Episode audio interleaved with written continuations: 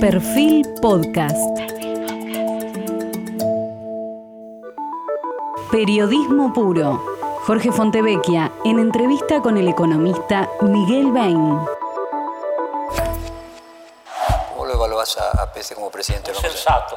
Eh, yo no sé si va a ser un gran presidente del Banco Central, pero es muy probable que no sea un mal presidente del Miguel Bain es el más senior de los economistas heterodoxos argentinos. Después de ser viceministro de Economía al comenzar el siglo y candidato a conducir la economía en 2015, si no hubiera ganado Macri, legó su consultora a la reconocida economista Marina Del Poyet. Con la libertad de sentirse más allá de todo, opina sobre las medidas de Alberto Fernández, sobre su ministro Martín Guzmán y sobre el futuro de la economía argentina. Renegociación de la deuda, impuestos, retenciones, acuerdos de precios y salarios, Consejo Económico y Social, inflación, dólar, un repaso de lo que dejó 2019 y de lo que se podrá esperar de 2020. Miguel Bain, como Carlos Melconian, no proviene de una familia acomodada y le gusta expresarse de forma que todos puedan comprenderlo. Apela a metáforas como el trípode de la alegría para definir dólar bajo, tarifas bajas y salario alto, o intentan hacer llover de abajo hacia arriba para quienes creen que solo con el aumento del consumo se aumentará la inversión. Un economista tan ecléctico en su lenguaje como en su ideología. Bueno, Miguel, muchas gracias. Hablar de economía en este momento, poca gente se anima. Eh, y eh, el último reportaje que hicimos fue hace casi cuatro años. Eh, así que bueno, me gustaría comenzar por la, por la economía de Alberto Fernández. En el último reportaje que hicimos, vos me dijiste que cuando eras vos candidato en el 2015 a ser el conductor de la economía, si, si él hubiera sido electo, que no sabías si, si hubieran podido aplicar tus ideas porque Scioli textualmente dijiste, él tenía que responder a una correlación interna de fuerzas, donde hubiera costado mucho imponer una nueva agenda.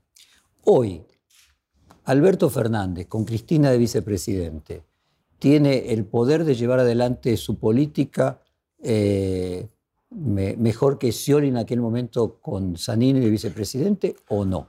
Bueno, es el presidente y recién arranca. Suponemos que sí.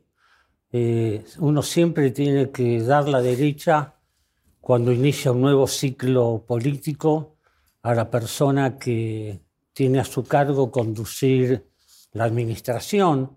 Así que yo pienso que sí.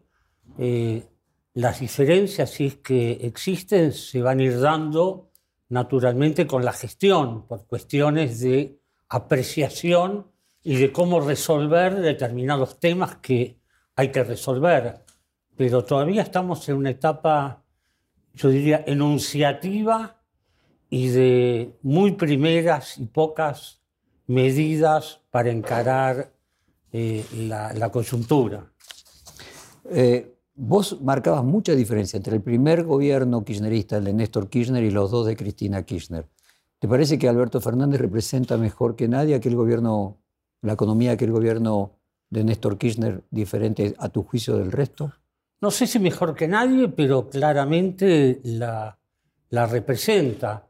Fue una época signada por el superávit financiero, y el superávit, eh, digo, financiero fiscal, mejor dicho, superávit fiscal, y el superávit en la cuenta corriente de la balanza de pagos, lo que se dio en llamar los superávit gemelos, eh, donde la economía se, ya se había empezado a recuperar después de una caída brutal. La caída de 2001-2002 fue una caída punta a punta de casi 20 puntos en el PBI, y la recuperación también eh, fue fue muy violenta. La pobreza había tocado 54%, el desempleo había tocado 24%, y cuando Néstor Kirchner llega a la presidencia, la economía ya estaba creciendo a un ritmo desde el 7% anual desde septiembre de 2002.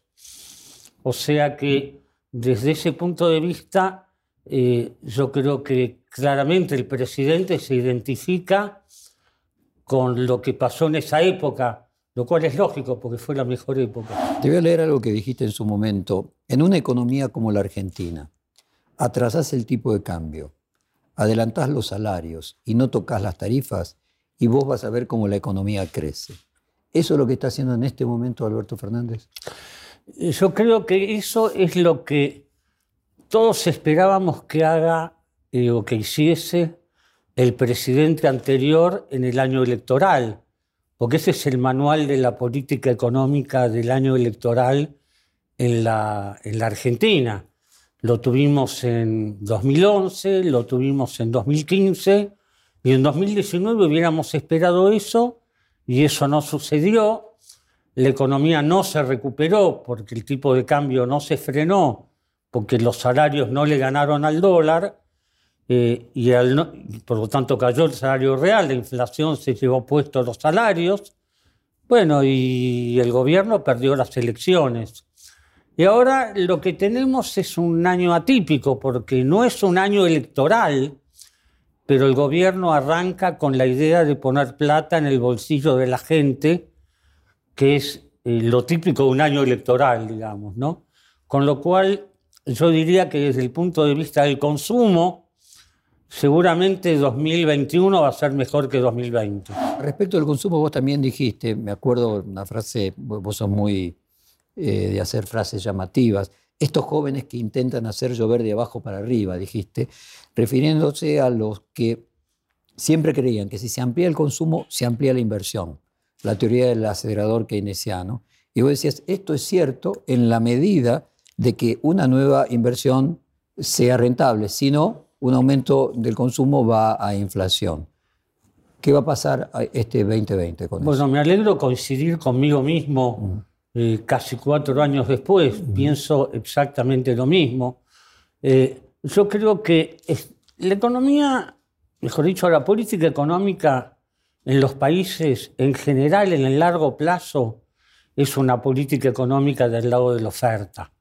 O sea, lo que se hace es tratar de estimular la oferta, tratar de estimular el ahorro, tratar de estimular a través de distintas formas de ahorro, crédito, mercado de capitales, emisión de acciones, estimular la inversión, que la inversión aumente la productividad y que la productividad genere mejores salarios, por, por lógica, que los mejores salarios generen más consumo. Esa es la economía del largo plazo en la mayor parte de, las, de los países eh, del, del planeta. Ahora, cuando la economía cae en un pozo, por algún motivo, porque los ciclos económicos también existen, lo que aparece es la economía del lado de la demanda.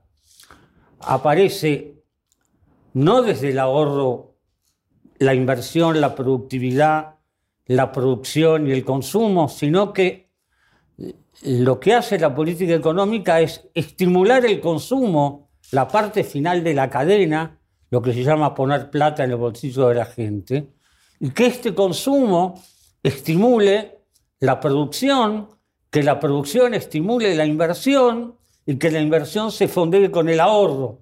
O sea, vamos... que llueva de abajo para arriba. Claro, que llueva de abajo para arriba.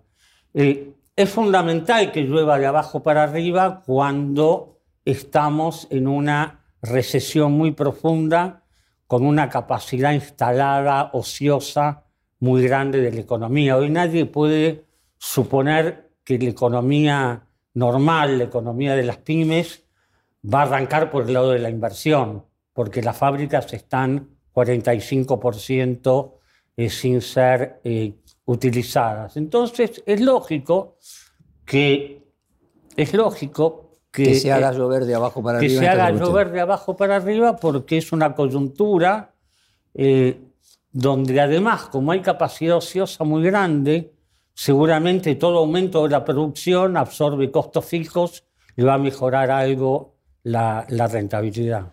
¿Ves algún riesgo de hiperinflación a futuro? No, ya lo dije, fue de las pocas veces que hablé en los últimos dos años, creo que lo último que dije es que había colegas míos que están muy equivocados en ese tema, que no había ningún riesgo de hiperinflación. Y lo expliqué de la siguiente manera. Cuando uno tiene mercado libre de cambios con acceso irrestricto y la cuenta capital del país abierta, que los capitales entran y salen, ahí puede haber un riesgo de hiperinflación por espiralización del tipo de cambio cuando el país se queda sin reservas. Las hiperinflaciones en Argentina se producen cuando el Banco Central se queda sin reservas. Mientras el Banco Central tenga reservas, en este momento 44.800 millones de dólares, eh, y tenga control de cambios, es decir, esté controlada la fuga de capitales y por lo tanto esté controlada la espiralización de la tasa de cambio, una hiperinflación es imposible. Y esto es lo que estamos viendo. No hay riesgo de hiperinflación. Y no va a haber riesgo mientras el control de cambio sea efectivo y mientras el Banco Central siga ganando reservas, lo cual también tiene que ver con el hecho de que se está negociando la deuda y la sangría de reservas en el Banco Central, mientras se negocie la deuda, va a ser muy baja.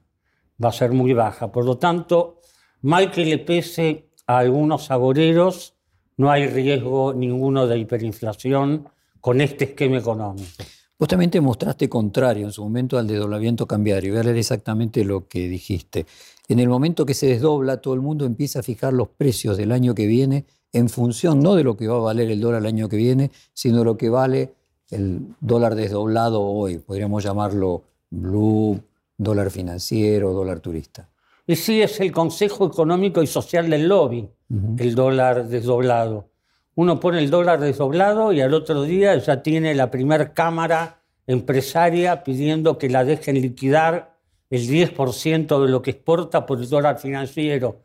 Al otro día tiene otra, así, así, así, así. Uno termina al año cediendo a los lobbies y unificando de vuelta la tasa de cambio arriba donde primero pusieron el dólar financiero. No sirve. Es mejor manejar los tipos de cambio múltiples por vía eh, tributaria. En algún momento hablamos sobre que la inflación era vista como una herramienta eh, para el gobierno, al principio para generar mayor consumo, para los sindicatos como una herramienta de aumentar su importancia porque había que rediscutir todos los años aumentos importantes de los salarios para los empresarios, porque era una forma de bajar los sueldos verdaderamente, aumentando más eh, los precios que lo que había sido la paritaria. Si finalmente cada uno utilizaba la inflación como una herramienta en la puja distributiva y finalmente todos pierden. Sí, sin duda. ¿No es que hay un problema de falta de poder político para llevar adelante un plan antiinflacionario? No, lo que me parece que pasa, además, para el gobierno, la inflación es un argumento importante para aumentar la recaudación de impuestos. Eh, por eso la inflación al gobierno lo ayuda en cualquier plan de cierre fiscal, porque uno puede mantener el gasto bajo cierto control, que es discrecional, pero en cambio la recaudación va eh, con los precios. Eh, por eso es tan difícil bajar la inflación cuando toda la economía se acostumbró a la inflación cuando todo el mundo ya conoce la regla de juego de la inflación. Y cada uno cree el Estado que le va a ganar a, Por supuesto. Eh, con la recaudación, Por supuesto. Eh, el em, empresario que va a ganar, el sindicalista que va a ganar, y finalmente todos pierden. Y sí. Y no es necesario entonces un plan antiinflacionario que ponga las cosas en orden desde un comienzo. Yo no creo en eso, la verdad no creo en eso, salvo que uno tenga un plan de cierre fiscal muy contundente con un plan de cierre fiscal muy contundente que permita que la emisión monetaria en serio eh, se frene y no se convierta en endeudamiento y que después ese endeudamiento no se pueda pagar y se termine en un default y el default termine en una hiperinflación, muchas veces los planes de represión de la inflación en shock terminan después con con inflaciones más altas. A ver, un año, dos años, cinco años después. Vos dijiste también eh, algo que mucha gente menciona, que cuando un país exporta lo que come, se hace dependiente de la tasa de cambio. Podríamos decir que un plan antiinflacionario requeriría como base fundamental tener un superávit del comercio exterior lo suficientemente importante eh, como para que no tengamos que tener esa dependencia del tipo de cambio eh, y otras fuentes de exportación que no sean simplemente lo que comemos? Y sí, que sobren dólares. El día que en la Argentina sobren, sobran dólares... Se acaba la inflación. Se acaba la inflación mientras sobren los dólares. Pasó en la convertibilidad, pasó entre 2003 y 2007, por poner ejemplos, sobraban los dólares, había superávit externo de casi 4 puntos del producto. Ahí uno recupera por algún tiempo la moneda nacional. Cuando se recupera la moneda nacional, eso quiere decir que la inflación bajó fuertemente. Eh, pero para o sea que la causa primigenia no es el déficit fiscal, sino es el déficit comercial. Yo creo que son los dos. Yo creo que son los dos. Eh, el déficit fiscal genera la, financiación con deuda. Entonces la ortodoxia económica dice no, para evitar la inflación eh, financiemos el déficit con deuda 2016-2017. Bueno, fenómeno. En 2018 nos cortaron el endeudamiento porque no bajamos el déficit fiscal. Nos cortaron el endeudamiento y ¿qué pasó? El tipo de cambio explotó. Cuando el tipo de cambio explotó, ¿qué pasó con la inflación? Nosotros tenemos una inflación básicamente cambiaria, de distribución del ingreso por peleas, por puja sectorial, pero sobre todo una inflación cambiaria. Eh, la, única época argentina donde se derrotó a la inflación fue en la convertibilidad durante los años que duró. Después cuando, y se financió con la privatización de empresas públicas, ese ingreso de capitales que hacía falta.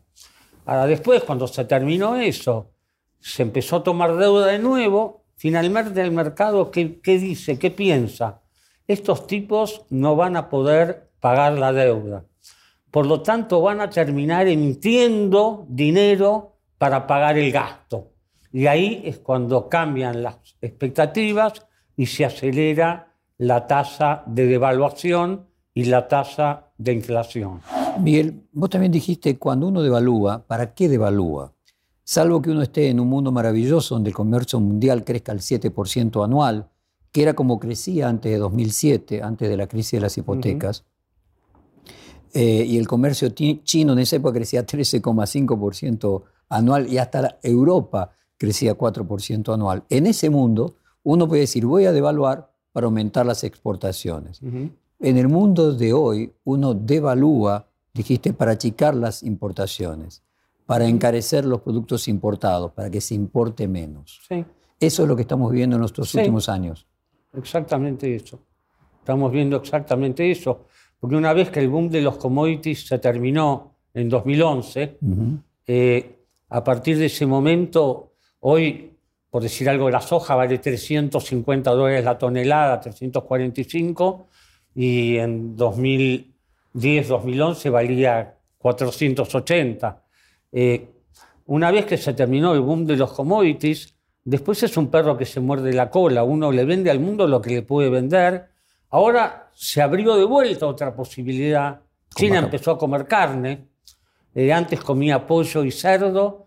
Compraba soja. Con la soja alimentaba a los pollos, alimentaba a los cerdos. Fue el boom de la soja. Ahora come carne, empezó a comer carne y empezó en la Argentina el boom de la ganadería desde hace un año y medio estamos retomando los niveles históricos de exportación. Un país que tiene calidad eh, en lo que produce, siempre tiene la capacidad de hacer crecer eh, sus exportaciones. No mucho, porque no es una tendencia mundial. Nosotros no vamos a vender más soja, eh, pero sí podemos vender más carne, podemos vender alimentos elaborados, hay países que están en la escala productiva que tienen una competitividad mucho más baja que el nuestro. Eh, no tenemos más remedio que intentar. Podemos vender energía, que eso es un commodity mundial, podemos vender petróleo. El día que tengamos los gasoductos nuevos, vamos a poder vender gas. Eh, mucho más gas. Eh, podemos vender minería. más allá de lo que es la disputa medioambiental. Eh, digo, Argentina, podemos vender turismo, que el turismo no crece al 0% en el mundo. El turismo crece y seguramente es la industria de mayor crecimiento hoy y en los próximos 20 o 30 años. Los países se tienen que saber adaptar a qué es lo que hay en el mundo de demanda para tratar de vender lo que hay en el mundo de demanda. Lo que hace cualquier empresario cuando sale a vender con la valijita. ¿Qué vende? ¿Lo que tiene o lo que le compran? ¿Funcionará un acuerdo de precios y salarios? ¿Sos optimista respecto de eso? Yo siempre soy optimista, pero porque es una deformación genética mía. Digo, nunca funcionó. Siempre tiene éxito los primeros seis meses y siempre fracasa en los primeros dos años. ¿Y cómo imaginas que va a ser la economía de Alberto Fernández dentro de 180 días? No, bueno, depende en qué, en qué faceta. Yo veo una economía que va a empezar a reactivarse desde los bienes de consumo popular lentamente, porque también hay otro tipo de bienes que se van a consumir menos. Autos se van a comprar menos, y a lo mejor harina, azúcar, aceite, arroz, pan eh, y fideos se van a comer más. Eh, seguramente motos de consumo popular, de que las motos baratas van a aumentar la producción, también la importación de insumos, porque muchas partes vienen de, de Oriente. Eh, pero en fin, creo que es una economía que va a poner un poco de plata en el bolsillo de la gente y le va a dar un poco de alivio a las pymes que trabajan para el mercado interno, pero lentamente, lentamente porque hay un sector de la economía que es imposible reactivar, que es el de las jubilaciones. Entonces uno puede reactivar los salarios, pero con las jubilaciones no hay forma. Se puede compensar, compensar lo que de lo que hubieran perdido eh, las jubilaciones más bajas, eh, pero el total de la masa jubilatoria medida en porcentaje del PBI no puede aumentar. A ver, profundizar un poco. ¿Cuánto invierte la Argentina en jubilaciones sobre el Producto Bruto versus otros países? 10 puntos, 11 puntos invierte la Argentina, invertía 5 puntos hace 20 años. Eh, y por lo tanto, con la regla anterior, la regla anterior trabajaba por la inflación pasada, o sea, iba a ajustar 2020 al 54%, quebraba el Estado de vuelta. ¿Qué hubo que hacer? Hubo que generar una redistribución al interior de la masa jubilatoria para quienes cobren entre 14 y 19 mil tengan un aumento, los que cobran 14, 5 mil, los que cobran 19 nada, y que arriba tengan una disminución en términos reales de las jubilaciones. Digo arriba, no en términos de que sea gente rica. Digo, el que cobra 30.000 o 40.000 no es ninguna persona adinerada en la República Argentina, pero va a haber una redistribución hacia el interior con una fórmula nueva que va a evitar la inercia que traía esta fórmula. Cuando la jubilación baja y uno indexa por la inflación pasada, uno funde al Estado. Y eso es lo que, como un equilibrista, el presidente está tratando de adoptar. Eh, ¿Cómo se pasó de 5 a 10% del, del producto, masificando la cantidad de personas? Bueno, entre otras cosas, dándole jubilación a 3 millones de personas que no habían aportado. Una moratoria de 3 millones de personas sobre una masa jubilatoria de 5 genera este tipo de, de cosas. Miguel, en su momento, eh, con los juegos lingüísticos que te son eh, habituales, vos retrucaste una definición de tu colega Pablo Gerchunov, que él decía que el macrismo era un populismo con visión de largo plazo. Y vos decías que era un oxímoron porque el populismo casualmente no puede tener visión de largo plazo, y definiste al gobierno saliente como desarrollismo de corto plazo. Este actual gobierno, ¿qué debería hacer? Debería hacer lo mejor que pueda. ¿Y eso cómo lo calificarías como, en tu como definición. Como definición. Un gobierno que tranquilice la economía, que tranquilice a la gente, que cierre la grieta, que empiece a permitir un poco, un poco de progreso económico, si no puede ser para toda la población, por lo menos para los que menos tienen. Eh, digo, me parece que todavía es un gobierno que tiene que encontrar su perfil, así como vos ya lo encontraste. Hace tiempo lo encontraste vos tu perfil. Eh, el gobierno tiene que encontrar su perfil. Por ahora, eh, lo que está haciendo es jugando con dos manos, con cinco pelotitas en el aire, haciendo equilibrio y tratando de que la inflación baje un poco, que la economía crezca un poco, que las reservas del Banco Central crezcan un poco, que los bonos de la deuda argentina aumenten un poco, no demasiado para no perjudicar a la negociación. O sea, yo lo veo acomodando los melones en la caja del, del camión. Siguiendo a con tu- medida que el camión se empieza La frase de Perón. Ahora, siguiendo con, tu, eh, con tus juegos lingüísticos, Alberto Fernández es lo más parecido a un equilibrista. Yo creo que sí. Le está mostrando que es un buen equilibrista. Hasta ahora lo, yo lo que digo es que es un equilibrista. Eh, porque está eh, con un programa fiscal importante para cerrar un punto del producto y pasar a medio punto del producto eh, y lograr Para que pasar esto de uno sea- negativo a medio positivo. sí, de uno negativo a medio positivo y que esto se haga sin que la economía caiga más. Bueno, para eso hay que ser un equilibrista. Hasta ahora, ¿cómo lo hizo? ¿Cómo lo viene haciendo? Cobrando el impuesto a los que pueden pagar, aunque protesten, pero que lo pueden pagar. Bienes personales, eh, se cobra mucho más caro. Los que tenemos que pagar protestamos, pero lo podemos pagar y lo, lo podemos pagar y lo vamos a pagar. Las retenciones, ¿Se podían aumentar un poco? Y bueno, se podían aumentar un poco. Hay protestas, hay tractores al costado de la ruta. Hasta ahí llega la protesta. No vamos a tener eh, un, un conflicto con el campo. Como el del 2009. ¿Por qué? Porque se logró frenar el aumento en la zona de, lo tolerable, digamos. ¿Va a haber eh, emisión monetaria? Sí, va a haber emisión monetaria, pero no va a ser un descontrol la emisión monetaria, sino que va a ser la necesaria para cerrar las cuentas sin que eso vaya a la inflación. Y no tiene por qué ir a la inflación. Si al mismo tiempo que la emisión monetaria aumenta, aumentan las reservas del Banco Central, eso no va a producir ningún efecto inflacionario. ¿Cómo lo evaluás a, a como presidente Central? sensato. Muy sensato. Es un tipo normal, es una gran cosa esa. Eh, yo no sé si va a ser un gran presidente del Banco Central, pero es muy probable que no sea un mal presidente del Banco Central y eso para Argentina, yo te diría, es bastante. Miguel, en el reportaje anterior habías dicho, te voy a leer textualmente, nadie puede llegar al gobierno si no manejó un negocio privado. No se puede ser ministro de Economía de la nada. No se puede venir a manejar la economía de un país desde la facultad directamente al gobierno. Te hayas educado con Keynes o con Bob Heineck.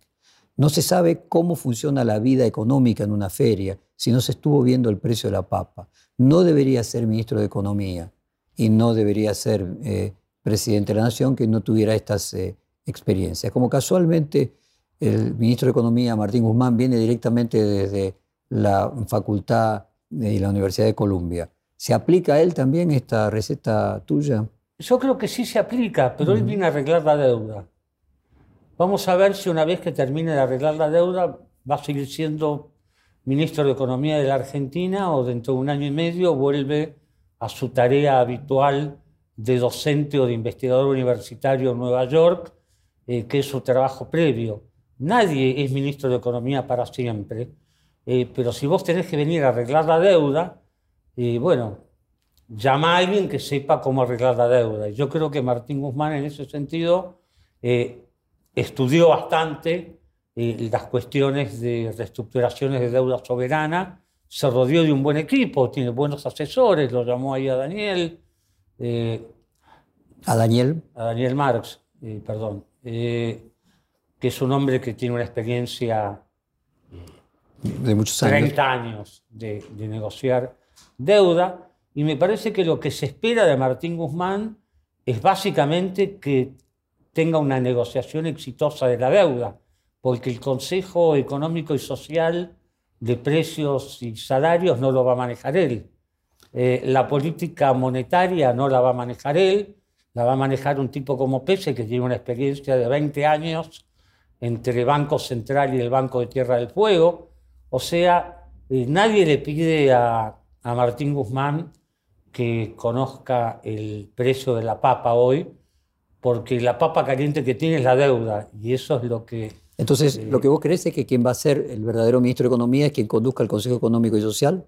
No, yo creo que quien conduzca el Consejo Económico y Social es el que va a tener a su cargo la desindexación paulatina de la economía argentina. O sea, el programa antiinflacionario va a depender entre el Banco Central, por un lado, por su política monetaria y cambiaria, y por otro lado, por la política de ingresos, de precios y salarios que se va a manejar desde el Ministerio de la Producción y desde el Consejo Económico y Social.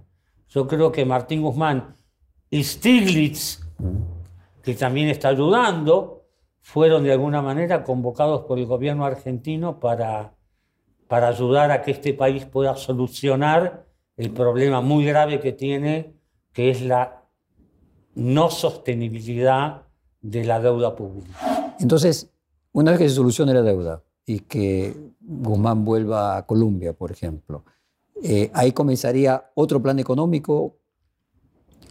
Ahí comenzaría un plan de desarrollo.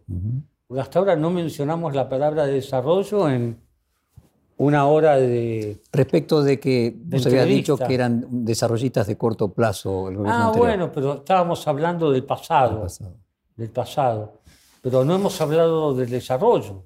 O sea, lo que vos decís es que pasada la etapa de la renegociación de la deuda comenzaría el verdadero plan económico sí, sustentable es que el tiene plan- que traer desarrollo. Porque ese es el plan de la inversión, es el plan del lado de la oferta. Solucionado el problema de la demanda, estabilizada los salarios, las jubilaciones, estabilizada la deuda, estabilizado el frente externo, viene el plan de desarrollo.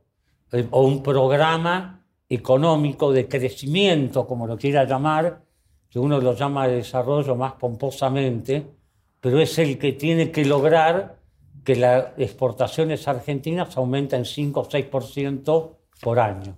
O sea que ya entiendo cuál tendría que ser la denominación del ideal del gobierno de Alberto Fernández. En lugar de desarrollismo de corto plazo, desarrollismo de largo plazo. Exactamente. Ese sería el ideal a tu juicio. Ese es el ideal del país.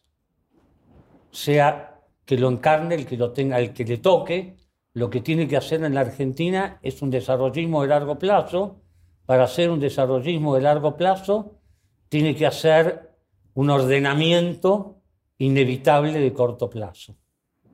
Sí, pero sería la primera etapa, que es la que cumpliría Guzmán. Exactamente. Eh, durante Lo la- cual no quiero decir que él no pueda seguir en la otra etapa. Digo, me parece que su, su aptitud básica eh, está para esta primera. está para esta primera. Miguel, cuando yo te pregunté en el reportaje anterior cómo hubiera sido la economía de 2016 si, si yo le hubiese ganado y vos fueses quien hubiera conducido la economía, vos marcaste de que tenías eh, dudas de que los planes que vos querías llevar adelante los, se los dejaran aplicar a, a Scioli. Permitime contrafácticamente imaginar por un instante de que eso sucedió y de que a Scioli le hubieran dejado hacer los planes que vos le recomendabas y llevaba adelante eso. ¿Cómo sería la situación de la Argentina hoy?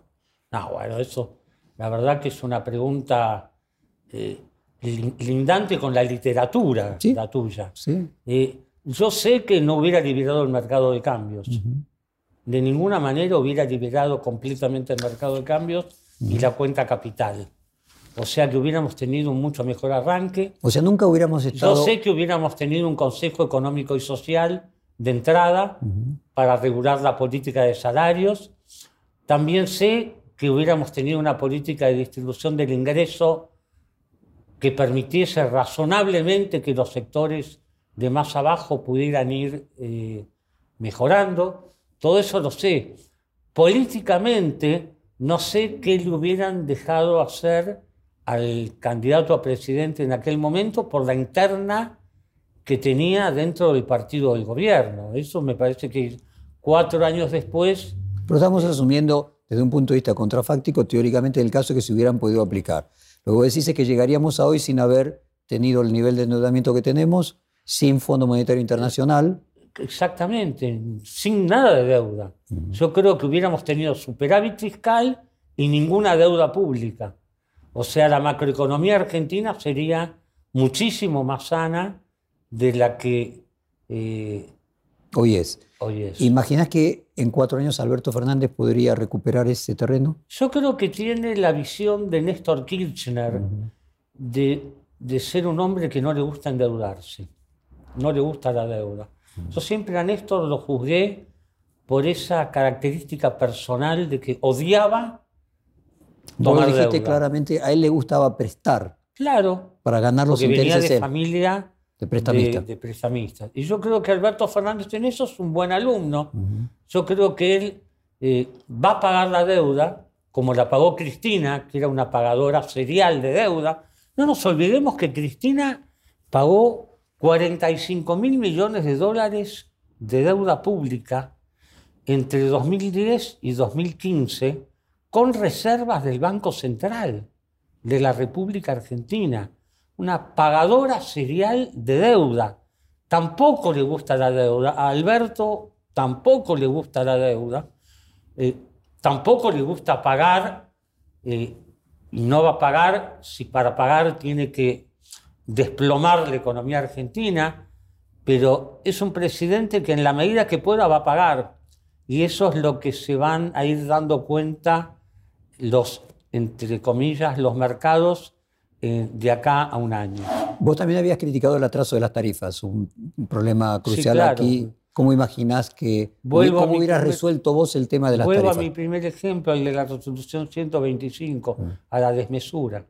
Vuelvo a la desmesura. La Argentina es un país que se puede gobernar por centro derecha o por centro izquierda, con buena praxis, con acciones lógicas, con buen cerebro y con buena ejecución es un país que se puede gobernar distribuyendo un poco más a los demás abajo o distribuyendo un poco más a los que producen e invierten para que después distribuyan a los demás abajo. Lo que no puede funcionar es la desmesura. Por eso cada vez que vemos medidas de este gobierno que arranca, nos lleva el recuerdo de lo que pasó eh, a partir de 2003 o sea, ¿se congelan las tarifas por 180 días o se van a congelar por cuatro años? ¿Se frena el aumento de la nafta ahora, pero se va a permitir algún aumento de la nafta por debajo de la inflación eh, a partir de febrero para que IPF no pierda eh, fortaleza financiera? ¿O este es el primer congelamiento de la nafta al que le van a seguir 47 congelamientos más. Uno tiene derecho a pensar eso por la historia que se vivió. De vuelta, la desmesura es lo que el país y la economía no toleran. O sea, se podría decir a modo de síntesis de que el problema de Argentina, tanto de centro derecha como de centro izquierda, tanto del gobierno de Macri como del último gobierno de Cristina Kirchner, fue la desmesura. Sí, y en eso comparten los dos. El fanatismo. El fanatismo. El fanatismo. Es no tocar las tarifas nunca, aunque quede regalado el gas, la luz, perder las reservas de gas, perder las reservas de petróleo, eh, no tocar el precio de la carne cinco años, perder 10 millones de cabezas de ganado. Eso es la desmesura. Eh, eso es lo que el país tiene que haber aprendido para tener orientación ideológica, bienvenida sea, pero necesita ser aplicada con racionalidad y de tal manera, con un balance que permita la gobernabilidad y que permita sobre todo cerrar la grieta entre los que piensan que se puede cobrar 100% de retenciones y los que creen que no hay que cobrar absolutamente nada de retenciones. Perfil Podcast.